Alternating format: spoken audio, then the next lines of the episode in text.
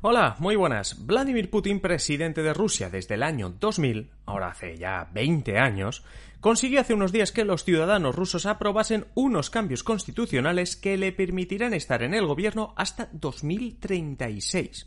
Es decir, 36 años gobernando lo que se supone es una democracia. ¿Cómo es esto posible? Bienvenidos a un nuevo episodio de Simple Política. Os habla Adrián Caballero y esto es Simple Política, el podcast que trata de simplificar y traducir todos esos conceptos, estrategias y temas que están presentes cada día en los medios y que nos gustaría entender mejor. Y hoy queremos entender mejor la política rusa de los últimos años. Si más no, queremos entender cómo es posible que Vladimir Putin haya conseguido aprobar una reforma constitucional que le permitirá estar en el poder hasta 2036, haciendo ya 20 años que accedió a él. Pero antes dejadme que os recuerde que si queréis proponerme un tema para uno de estos episodios, solo tenéis que ir a adriancaballero.net barra contactar. Allí me podéis enviar un mensaje que yo os contestaré lo más rápido que pueda y sobre todo me podéis decir qué os parece el podcast, qué tipo de episodios os gustan, qué episodios esperáis, qué tema, aquello que pasó tal año me gustaría que lo explicases, todo lo que queráis, ¿vale? Y seguro que pronto tenemos ese episodio en Simple Política si me lo pedís. Ya sabéis que también podéis ayudar a este podcast para que sea más grande pues, compartiendo en redes sociales o compartiendo incluso por WhatsApp a aquellas personas, a aquellos amigos que digas, Uy, este, este podcast, de Simple Política, gustaría a esta persona que estoy pensando. O incluso podéis acercaros a ebooks, la plataforma, la aplicación de ebooks y VOOX, y haceros fans de Simple Política para ayudar, como digo, a que esto sea cada vez más grande. Y ahora sí, seguimos. Repasemos primero un poco el cómo ha llegado Putin hasta aquí, es decir, sus primeros 20 años en el poder, que se dice pronto. Hablamos de Vladimir Putin, licenciado en Derecho y que durante los años 80 y principios de los 90 fue agente del KGB, el servicio de espionaje de la Unión Soviética. Con la caída del muro de Berlín en el 89 se pasó a, los pocos años a la política, primero local y luego ya a mediados de los años 90 fue miembro de la administración de Boris Yeltsin, presidente ruso en ese momento, justo el presidente ruso que hubo antes de que él llegase al poder. Con la dimisión de Yeltsin el 31 de diciembre de 1999, Vladimir Putin pasó a ser presidente de Rusia, como os decía. Una Rusia deprimida desde la caída del muro de Berlín, sin encontrar su sitio ahora que el mundo había dejado de tener dos superpotencias. Recordad que antes de la caída del muro de Berlín hablábamos de un mundo en el que había dos claras superpotencias y además con ideologías antagónicas como en Estados Unidos y la Unión Soviética. Con la caída del muro de Berlín se destapó de alguna manera una situación crítica digamos, crítica de la, sobre todo la economía eh, soviética, empezó a disolverse la Unión Soviética en, bueno, pues decenas eh, de, de, ex repúblicas socialistas soviéticas, una de ellas la más importante, Rusia, que gobernaba Boris Yeltsin hasta finales de 1999 y que en el 2000 empezó a gobernar Vladimir Putin. Un Putin que cogió el cargo heredado de Yeltsin, pero que ganó las elecciones de marzo del año 2000, y en ese momento el presidente se plantea una digamos, reconstrucción de Rusia, volver a poner a Rusia donde se merece. Y divide esta tarea en dos partes. La primera, reconstrucción económica, porque lo primero es que Rusia vuelva a crecer económicamente, que su población tenga trabajo, riqueza, reducir la pobreza, que el país sea próspero, ¿vale? Porque esto es lo que le permitirá llegar a la segunda parte, lo que llamaríamos recuperar el orgullo ruso a nivel internacional. Ya no son la superpotencia que rivalizaba con Estados Unidos, pero ¿por qué no soñar con volver a serlo, con ser respetado por las grandes potencias, con ser un actor importante? Bien, Claro, esto de ser un actor importante en el año 2000 todavía quedaba lejos porque, como digo, había que reconstruir la economía.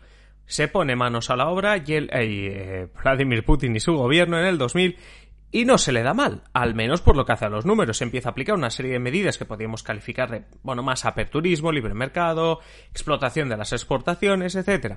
En siete años, el PIB ruso, la riqueza del país, creció un 72%. Es decir, que por cada cuatro euros que Rusia tenía en el banco en el año 2000, en el año 2007 tenía 7. Por cada cuatro euros tenía ya 7. Además, en ese periodo redujo de manera considerable la pobreza. No es de extrañar entonces que en 2004, cuando tocaba presentarse de nuevo a las elecciones, fuera reelegido con más del 70% de los votos. Es que su popularidad estaba por las nubes.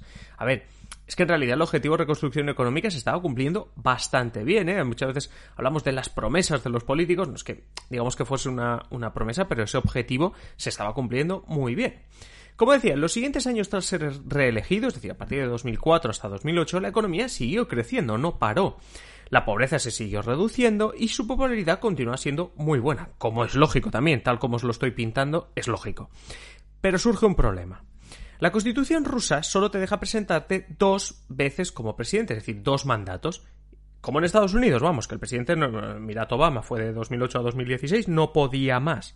Bueno, Claro, Putin piensa, tras qué injusto, ¿no? Porque he recuperado a Rusia de un letargo, de una depresión, he reducido la pobreza, mi popularidad está por las nubes, pero ya está, se me acaba el camino, fin de trayecto. En 2008, para las elecciones de 2008, al final él no se puede presentar a presidente de Rusia. Y lo hace un político afín que se llamaba Dmitry Medvedev. Bueno, que se llama porque eh, no queremos matar a nadie antes de tiempo. Dmitry Medvedev que hasta ese momento era el viceprimer ministro, es decir, ocupaba un cargo, pero tampoco era súper importante. La cuestión es que Medvedev nombra a Putin primer ministro.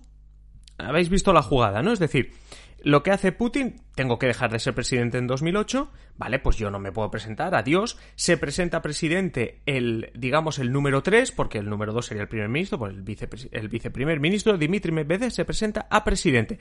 Mucha confianza con Putin, por tanto Putin puede manejarlo de alguna manera.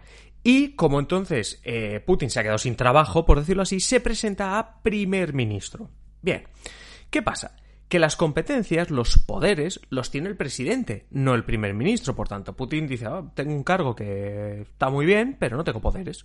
Pues nada, Aprovechando la popularidad que tenía, Putin pide a los rusos que voten una reforma que otorgará muchos más poderes al primer ministro y ya que estamos, que se pueda volver a presentar como presidente en 2012. Con la popularidad que tenía eh, en este país que estaba creciendo, consigue lo que quería. Entonces, desde 2008 los poderes, digamos, más importantes pasan al primer ministro, es decir, vuelven a Putin, y lo que ocurre es que en 2012 Putin tiene la oportunidad de decir, bueno, pues ya está, me has hecho tu trabajo, pero yo me vuelvo a presentar eh, a presidente. Así en 2012 Putin recupera su puesto de presidente, con una Rusia estabilizada a nivel económico y ya a partir de entonces concentrándose en el segundo objetivo. ¿Os acordáis? Habíamos puesto dos tareas. La segunda tarea es recuperar el orgullo ruso. ¿Y cómo se recupera eso del orgullo? Bueno, mirad, los primeros años de Putin en el poder, la relación con Estados Unidos y con Europa era de colaboración. Con George Bush Jr. de presidente, en Estados Unidos hubo muchísima colaboración para luchar con el terrorismo internacional, especialmente después de los ataques del 11S de 2001. Con la Unión Europea se incrementaron los contratos comerciales, acuerdos de recursos tipo gas, etcétera, y desde 2008, es decir, desde ese momento, 2008-2010, en que Putin se empieza ya a plantear la segunda tarea, es decir, económicamente estamos bien, vamos a por, vamos a la segunda parte del partido, pues la relación ya no es tan buena con ese nuevo presidente de Estados Unidos llamado Barack Obama. Desde 2012 hemos vivido en Europa la tensión entre Rusia y la Unión Europea, por el intento de Rusia de hacerse con el este de Europa. No solo a través de la diplomacia, no, no, es que también el uso de la fuerza. Recordemos que Rusia se anexionó ya hace más de cinco años la península de Crimea, que pertenecía a Ucrania, algo que parece un movimiento del Risk y de videojuego, esto de ir conquistando, o de otra época, ¿no? Esto de ir conquistando territorio, pues sí.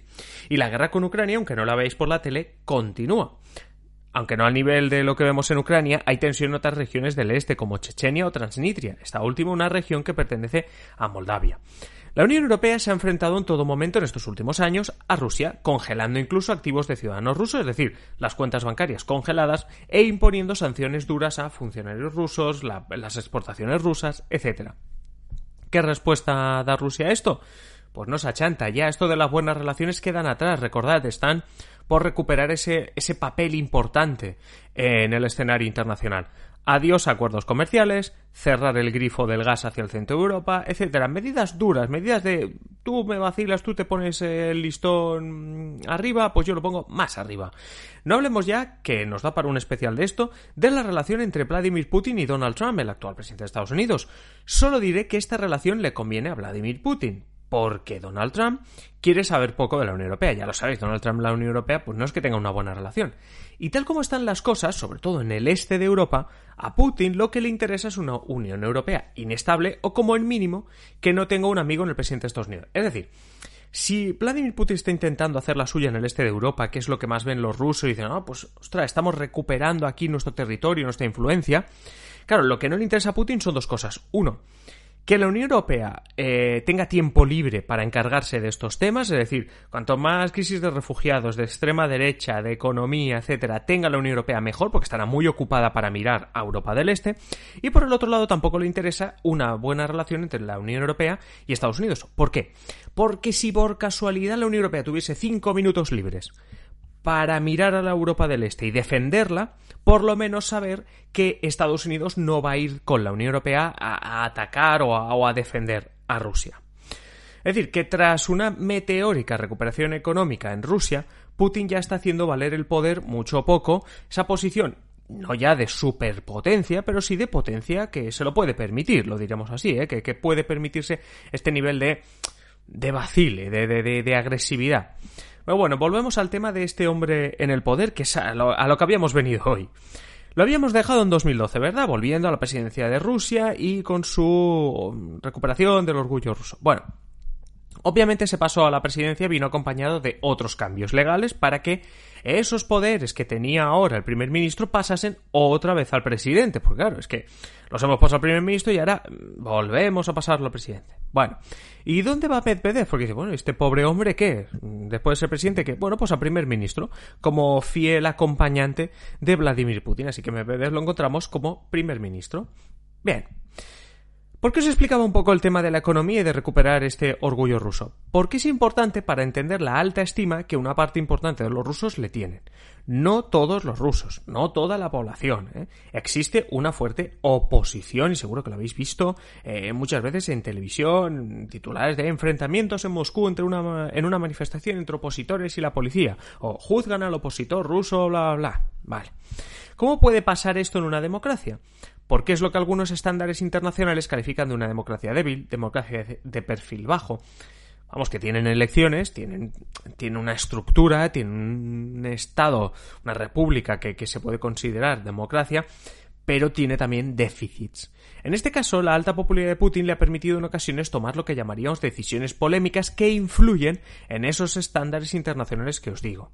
El cancelamiento de disidentes y periodistas, desapariciones o muertes en extrañas circunstancias, también de disidentes o periodistas, persecución de la homosexualidad denunciada por muchísimas organizaciones, toda la dificultad técnica y burocrática que podáis imaginar a partidos y políticos de la oposición.